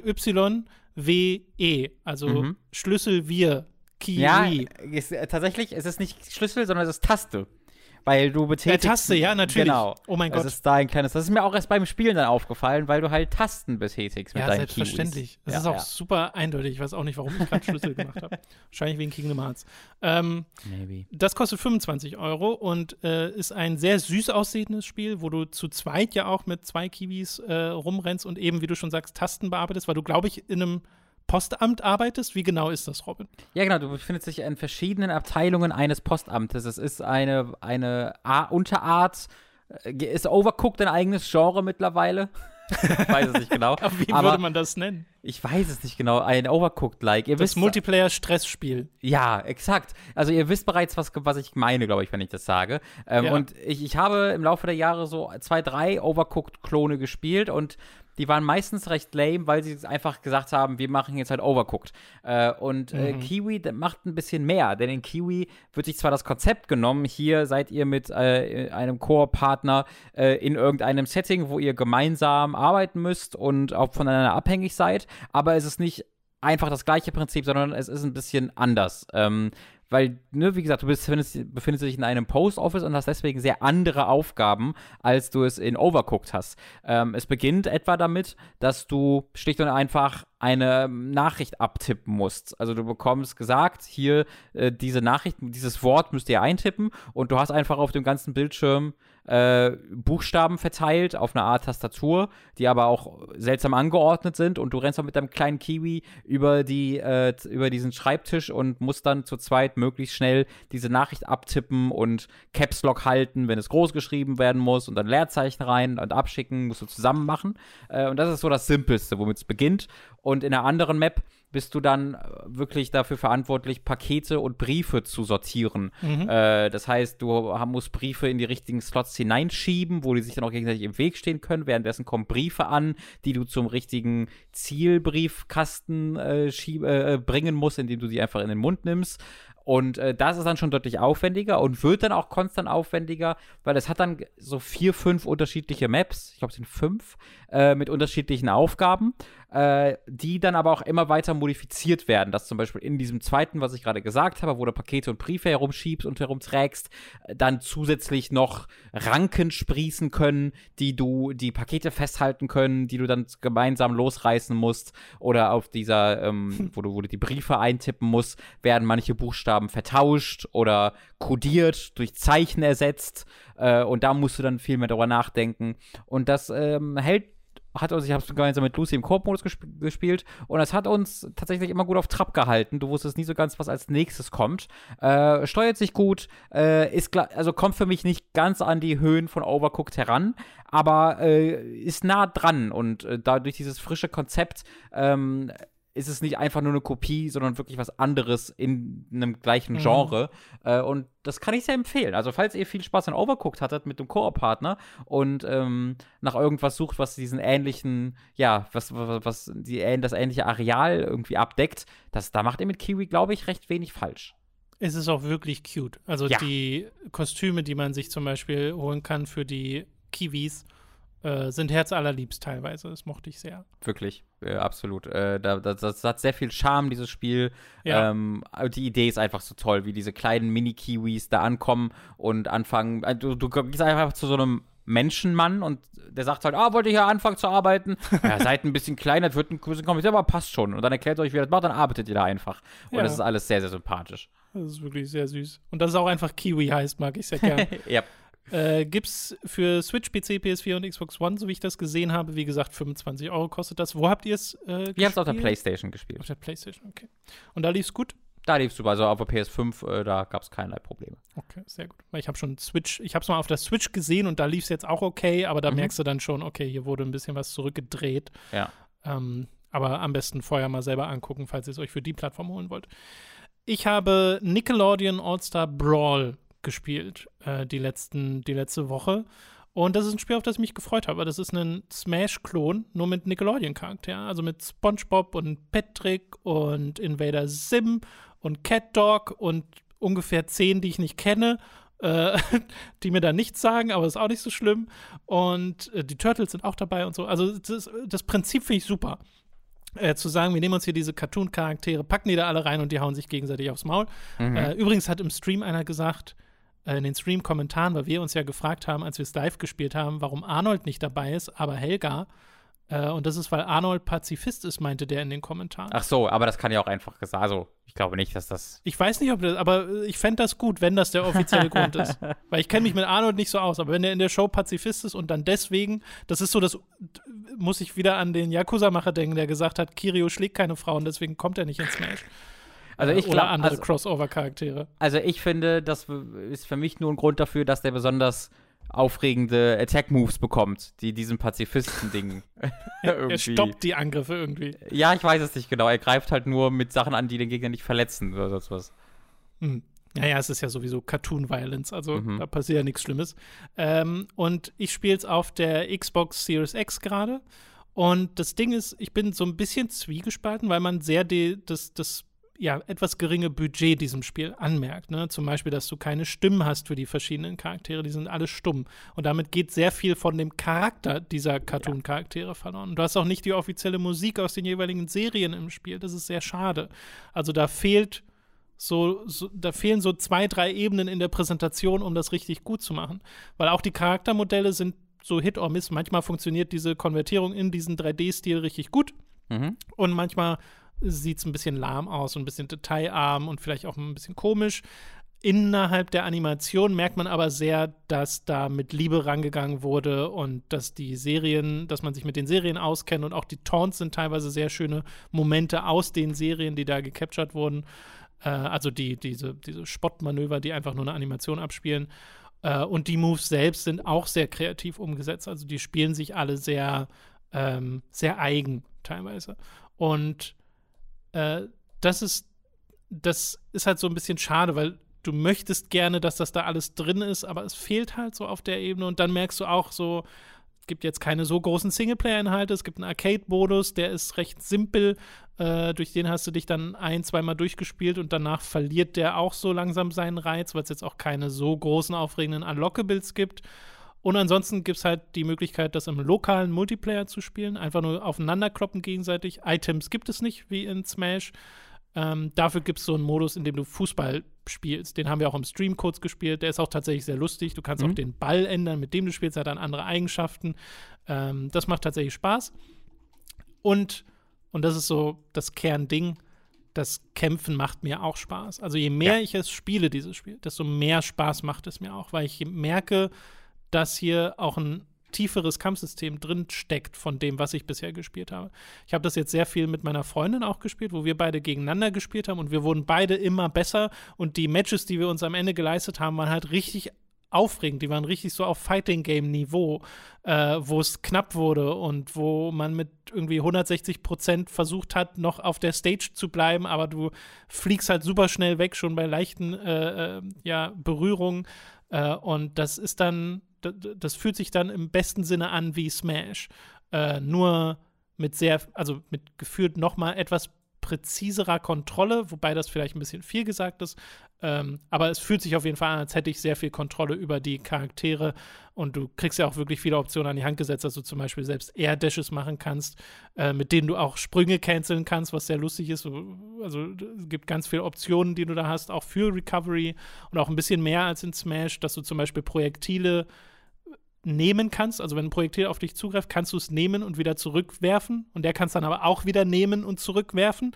äh, also dass du in so Ping-Pong-Matches fast schon reinkommst. Mhm. Ähm, und das ist super cool. Also meine Freundin hat zum Beispiel mal Toff gespielt aus Avatar die Erdbändigerin, die sich eine eigene Plattform unter den Füßen schaffen kann oder so eine so ein riesigen äh, Felsklotz aus dem Boden hebt, den sie dann auf dich raufschmeißt, äh, die am stärksten ist, wenn sie wirklich auf dem Boden bleibt. Äh, und ich habe gerne Sim gespielt aus Invader Sim, der Gear nach vorne schickt, der wie so ein Lemming einfach nur geradeaus läuft. Den kann dann aber auch der Gegner nehmen und zurückschicken, was super lustig aussieht. Ähm, oder der so einen Gartenzwerg äh, in, in die Luft schickt, der dann dort Damage macht, äh, wenn der Gegner den berührt. Äh, und das ist äh, sehr, sehr spaßig und da habe ich wirklich meine Freude dran. Ich würde es gerne online spielen, mhm. aber ich kann nicht, Robin. Warum? Und das ist sehr komisch, weil dieser, und ich habe da auch nicht viel drüber gelesen äh, online, deswegen weiß ich nicht so ganz, ob es ein Problem bei mir ist, aber alle anderen Spiele funktionieren online, deswegen muss es irgendwie das Spiel sein. Ich spiele, wie gesagt, auf einer Xbox und wenn ich online spiele, dann kriege ich entweder gar kein Match, weil sehr, weil ich sehr wenig finde, gerade über ähm, die, ja, die Casual Matches. Wenn ich Quick Play mache, stürzt das Spiel ab, immer wieder. Oh. Und wenn ich Competitive Play mache, dann findet er sehr schnell einen Spieler oder eine Spielerin. Und dann komme ich auch manchmal in ein Match rein. Manchmal gibt es auch einen Disconnect. Aber wenn ich in ein Match komme, dann habe ich einen Ping von 2500 Millisekunden und eine Eingabeverzögerung von mindestens 5 Sekunden. Und es läuft alles in Slow-Mo. Und ich habe gar keine Ahnung, was das ist. Also das Online funktioniert bei mir gar nicht auf der Xbox.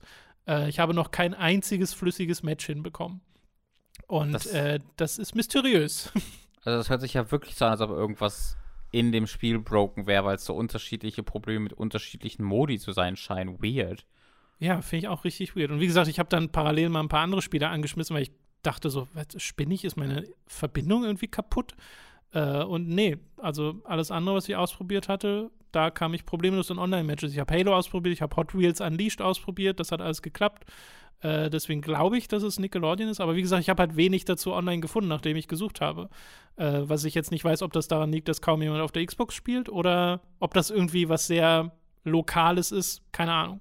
Fällt mir gerade schwer zu sagen, aber ich kann euch nur mal nur meine Erfahrung mitteilen. Deswegen, mhm. mh, hm, da konnte ich leider bisher nicht online spielen. Mhm. Obwohl ich gerne würde, weil ich glaube, auf kompetitiver Ebene haben die sehr ich glaube, sehr smart versucht, die Moves auszubalancen und ein gutes System geschaffen. Und ich glaube, dass da richtig was möglich ist. Und das würde ich gerne mal austesten, indem ich online spiele und ja. Invader Sim zum MLG-Spieler werde. Aber ähm, kann ich gerade nicht. Ja, das ist echt sehr, sehr doof. Ähm, auch hoffen, ja. Aber hast du gesehen, ob es da irgendwelche äh, Benachrichtigungen gibt, dass die, dass die Leute darüber Bescheid wissen oder sowas? Die Entwickler? Äh, nee, gar nicht. Ich habe mhm. nur einmal, als ich das halt hatte, habe ich mal recherchiert, Xbox, äh, Nickelodeon All-Star Brawl, Lag oder so und dann findest du so vereinzelte Sachen, aber nicht in dem Maßstab, in dem ich es hatte. Deswegen weiß ich halt nicht, ob es wirklich ein, ein, ähm, ja, ein universelles Spieleproblem ist. Ich glaube ja nicht, äh, sondern irgendwas, irgendwas anderes. Falls ihr da Tipps habt, vielleicht habt ihr ja auch die, äh, äh ähm, die Xbox-Version, äh, sagt mal Bescheid, wie es bei euch läuft. Würde mich ja. mal interessieren. Also, auf anderen äh, Plattformen scheint es auf jeden Fall nicht das Problem zu geben. Würde mich sehr, sehr freuen, wenn man da das irgendwie fixen kann, weil das Spiel hat es verdient, dass man ja, dass wirklich. Das auf der spielerischen Ebene man das vollständig erleben kann. Ich würde dem Spiel auch wirklich den Erfolg wünschen, dass dann die nächste Version dieses Spiels das ist, was diese hier im besten Fall hätte sein sollen, weil hier fühl, ich fühle mich die ganze Zeit an dieses Power Rangers Spiel erinnert, ja, wenn du ja, dich daran erinnerst. Mh, absolut. Weil das war auch so ein Low-Budget-Ding und ist es auch immer noch irgendwo, aber das hat inzwischen wirklich viele Updates bekommen und da haben die Power Rangers zum Beispiel am Anfang auch nicht geredet, inzwischen tun sie es. Ach, äh, cool. Und da wurden ganz viele Charaktere hinzugefügt, das ist ein richtig cooles äh, Tag-Team-Spiel und das, diese Zukunft wünsche ich Nickelodeon All-Star Brawl auch ähm, und was ich mir auch wünsche, ist, dass der Soundtrack am besten ersetzt wird, weil der, der da ist, ist ganz schön bla. Hm, das stimmt. Äh, komm, also austauschbarer geht es fast gar nicht. Und dafür, dass man diese Serien ja. hat, die alle so ikonische Soundtracks haben, die alle nicht genutzt werden können, das ist ziemlich ja. bitter. Das ist wirklich bitter. Na gut, das soll es gewesen sein zu Nickelodeon All-Star Brawl. Du hast äh, noch Redebedarf zu Deathloop. Das haben wir ja, da haben wir vor diversen Wochen schon mal drüber geredet. Äh, das haben wir beide gespielt. Ich habe es ehrlich gesagt nicht wirklich viel weitergespielt, seitdem wir das letzte Mal darüber geredet haben, weil irgendwie so richtig gehuckt hat es mich nicht und dann gab es andere Sachen, die mich eher interessiert haben. Äh, du hast ein bisschen weitergespielt, ne? Hm, ja, ich habe schon ordentlich weitergespielt, ja. Aber? Aber äh, bin jetzt, glaube ich, auch langsam dann mit mhm. Deathloop. Ähm, weil, also ich wollte da gerne nochmal drüber reden. Mein erster Eindruck war ja dann doch ein sehr, sehr positiver. Äh, da warst du ja von Anfang an ein bisschen, ein bisschen durchwachsener, deine Reaktion war ein bisschen durchwachsener. Ich ja. war da sehr positiv und das hat sich halt mittlerweile ein bisschen gelegt und ich bin sehr viel mehr auch bei dir angekommen. Ich, ich mag Deathloop gar nicht so super gerne. Ähm, und das hat sich herausgestellt, je mehr ich dann tatsächlich gespielt habe, weil ähm, am Anfang eben sehr diese Struktur und das war alles sehr, sehr viel und das war alles recht aufregend und es gab so viel zu erkunden. Das hat mich ziemlich gepackt, aber äh, erstmal wurde die Befürchtung für mich sehr wahr, dass einfach diese vier Maps äh, alt werden, schnell. Ähm, das Gefühl habe ich, hab ich mhm. dann sehr, sehr früh, dann, also sehr, sehr fix dann nach dem Podcast auch bekommen, dass ich so dachte, okay, ich kenne es jetzt einfach schon. Und ja, es sind jetzt unterschiedliche Tageszeiten mit unterschiedlichen Gegnerpositionierungen, ähm, I guess, aber es sind trotzdem die gleichen Umgebungen, durch, durch die ich durchrenne. Und zweitens äh, ist das das erste Kane-Spiel, wo ich halt das Problem habe, dass es mir viel zu detailliert sagt, was ich zu tun habe. Das war gerade die Andeutung, äh, die ich während Far Cry 6 gemacht ja. habe. Eigentlich eine der großen Stärken von Arcane ist, dass sie dir sagen, okay, das ist jetzt das Ziel und jetzt guckst du mal, wie du das erreichst und dann machst du so ein bisschen, was du willst. Und das war ja auch so ein bisschen das, was mich an Deathloop so interessiert hat, dass es diese Experimentierfreude ermutigt durch den Loop. Aber gleichzeitig macht es halt im Grunde genau das, was auch ein Far Cry 6 macht und gibt dir immer ständig exakt vor, was du zu tun hast und ist auch irgendwie darauf designt, weil wenn du es nicht machst, irrst du durch die Gegend und äh, suchst irgendwie nach dem, was du tun musst, aber findest es nicht. Also wenn du halt dies, diese Missionsmarke ausmachst, äh, darauf ist es, dafür ist es dann einfach nicht designt. Das heißt, dass dieses Spiel sehr, sehr darauf ähm, ja, hinauslief, dass ich jetzt wenig anderes mache, als gucken, was mir im Questlog gesagt wird, was ich jetzt zu tun habe. Dann gehe ich in diese Map, in die ich rein muss, für meinen Questlog, folge dem Missionsmarker bis zu dem Punkt, wo ich hin muss, höre mir da ein Audiotagebuch an oder lese eine Nachricht und dann gehe ich aus der Mission raus, finde den nächsten Punkt, mache das da und so weiter und so fort. Also nachdenken oder experimentieren passiert überhaupt gar nicht mehr, sondern es ist ein komplett lineares Abrennen von Checkpoints. Mhm. Wo ich dann aber in Umgebungen wo ich bin, wo ich schon seit den ersten zwei Stunden ja, von Anfang an halt unterwegs war. Das heißt, ich habe gar keine Highlights mehr, die ich wirklich erlebe. Die Gegner, die ich besiege, sind immer die gleichen. Die Bosse, die ich besiege, sind wirken sehr einfach wie normale Gegner. So einfach sind die zu besiegen. Und erzählerisch passiert auch nicht irgendwie was viel im Hintergrund. Deswegen bin ich da mittlerweile auch ziemlich raus, muss ich leider gestehen. Ja, das ist schade. Bei mir war es einfach so die fehlende Motivation, wie gesagt, andere Spiele das dann nochmal anzuschmeißen, weil ich war ja gerade an dem Punkt, wo ich das Gefühl hatte, okay, jetzt wird's langsam. Aber ähm, sehr schade, dass es dir dann da so geht, dass das die Motivation nicht halten konnte. Nee. Aber es ist halt auch ein sehr spezielles Spiel in der Art und Weise, wie es aufgebaut ist. Und ich finde sehr bizarr, dass dann ausgerechnet so die Detailfülle der Informationen, die du bekommst, ja das ist, was dann dafür sorgt, okay, das ist jetzt irgendwie, irgendwie macht das was kaputt. Das sind halt, wie, wie es mir die Informationen gibt. Es hat halt immer noch diese Arcane, ich sag, ich nenne es jetzt mal Schwäche, äh, dass es so viel seiner Welt durch ähm, Audiotagebücher und Notizen erzählt. Äh, ich glaube, das geht schon auch interessanter, aber ich finde es okay für äh, so ein Prey oder sowas, ergibt das absolut Sinn. Hier bist du aber in einer sehr viel lebendigeren Spiel. Also hier bist du ja nicht einfach auf irgendeiner verlassenen Station. Das heißt, hier wirkt es schon ein bisschen seltsamer, dass alles so sehr über Audiotagebücher und äh, Notizen passiert. Aber das Problem ist halt dann, dass diese Informationen äh, irrelevant sind für dich weil es dir ja sowieso einfach markiert, was du als nächstes dann zu tun hast, weißt du? Dieses ganze Erzählerische, was dann im Hintergrund noch passiert, ist so losgelöst vom Spielerischen. Und das war, war, finde ich, immer eine der coolsten Sachen bei Arcane, dass, wenn du irgendwie in einem Prey bist, äh, dass alles komplett ein, große, eine, ein großes Erlebnis ist und die erzählerischen Aspekte komplett zusammenarbeiten mit den spielerischen Aspekten und du jedes dieser Audiotagebücher dir anhören möchtest, jede Notiz dir durchlesen möchtest, weil ja, du erfährst währenddessen was über die Charaktere, aber vielleicht erfährst du auch irgendetwas über irgendeinen Aspekt des Leveldesigns, was dann, wenn du es mit einer bestimmten Waffe kombinierst, dazu führt, dass du auf Y kommst. Und das passiert bei Kane für mich gar nicht, weil es so alles runtergedummt hat, gefühlt. Für mich zumindest. Ja, schade. Ja ich glaube, mehr kann ich dazu dann an der Stelle auch nicht sagen, weil ich habe es jetzt yep. auch nicht weitergespielt. Ähm, wer weiß, wer weiß. Vielleicht muss es später noch mal klicken, aber ich glaube, es ist auch okay, wenn es das nicht tut. Ja. Okay, damit sind wir tatsächlich durch mit den Spielen für diese Woche. Okay. Das war einiges. Äh, Finde ich aber sehr schön. Wir versuchen dieser Flut ein bisschen entgegenzustemmen. Die ganzen Spiele, die da auf uns einprasseln. Es gibt aber noch ein paar und sie hören ja auch nicht auf. Mhm. Äh, ihr könnt uns unterstützen auf patreon.com slash und steady.de slash Ab 5 Euro gibt es da Zugriff auf alle exklusiven Inhalte. Ab 10 werdet ihr zu Feedback-SupporterInnen. Eure Fragen kommen garantiert im Feedback-Podcast ran. Davon gab es auch einen neuen in der letzten Woche. Den könnt ihr euch gerne anhören. Und ab 25 werdet ihr zu Podcast-ProduzentInnen und werdet namentlich hier im Podcast erwähnt. Wir bedanken uns jetzt nämlich bei den folgenden Podcast-ProduzentInnen. Ah, der Anfangsadler, Michael Noritz-Wolf, Jan Lippert, Ejenias, Gunnar Hildebrand, Gerebor, Fabian Dunker, Chipza, Christian Hühndorf, Jonathan Styles aka Don Stylo, Dopsy, Fure96, Hauke Brav, Higa Diga, Lennart Struck, Markus Ottensmann, Matze, McLovin 008, Michael, Matkip, Numemon digitiert zu Oliver Zirfers, Pokespidey aka der Weihnachtsdrache, Raun, Ralle, Rick O, Rülux, Simon Dupichai, Snake, Snake, Snake, The Nerdus Maximus, Tommy88088, Zavex, Zero Keim, Zombie und die Schlussschlange schält ihre Haut ab. Oh mein Gott, das ich war, glaube ich, noch nie bei irgendwas so gehypt. Something is happening.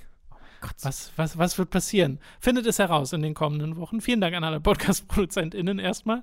Äh, das war sehr schön, Robin.